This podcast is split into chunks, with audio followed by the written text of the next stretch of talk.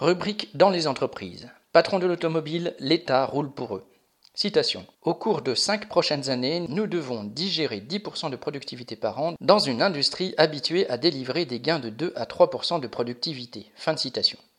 C'est par ces mots que mercredi 8 décembre, Carlos Tabares, le PDG de Stellantis, groupe PSA Fiat Chrysler, a annoncé sa nouvelle déclaration de guerre contre les travailleurs du Trust. Depuis des années déjà, les suppressions massives d'emplois permettent aux patrons d'augmenter la productivité, en accroissant l'exploitation aussi bien dans les usines de montage que dans celles des multiples sous-traitants. Ainsi, entre 2008 et 2009, selon l'Observatoire de la métallurgie, 76 000 emplois ont été supprimés dans toute la filière automobile française.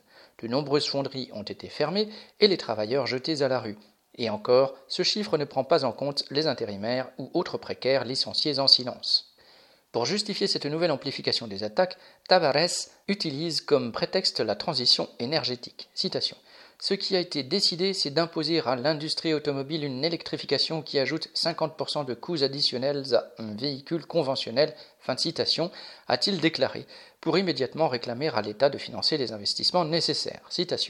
Il est impossible que nous répercutions 50% de coûts additionnels au consommateur final, parce que la majeure partie de la classe moyenne ne sera pas capable de payer. Fin de citation. En alternant mensonges, pleurs et menaces, les patrons de l'automobile obtiennent gain de cause puisque les aides pleuvent. Ce n'est pas que les trusts de l'automobile soient en difficulté, au contraire même, mais pour eux la transition énergétique n'est qu'un nouveau champ de bataille pour accroître leurs profits. Avec la perspective de voitures électriques connectées dont il faudra réactualiser les logiciels tous les trois mois, Tavares mise sur un marché de plus en plus restreint, mais de plus en plus profitable, à tel point que, dans une autre interview, il promet aux actionnaires cette fois 20 milliards d'euros de revenus supplémentaires d'ici 2030.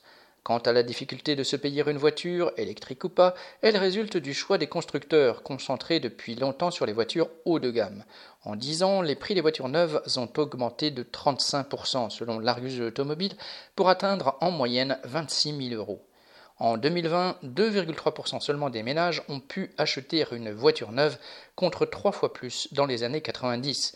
Mais la réduction du marché est loin de signifier la baisse des bénéfices. Au premier semestre 2021, PSA a réalisé 6 milliards de profits, soit trois fois plus qu'en 2020 sur la moitié de l'année seulement, le tout en vendant moins de voitures. Toute la logique capitaliste est concentrée là. Exploiter davantage les travailleurs, chercher le marché le plus profitable et compter sur les milliards de l'État. Marion Ajar.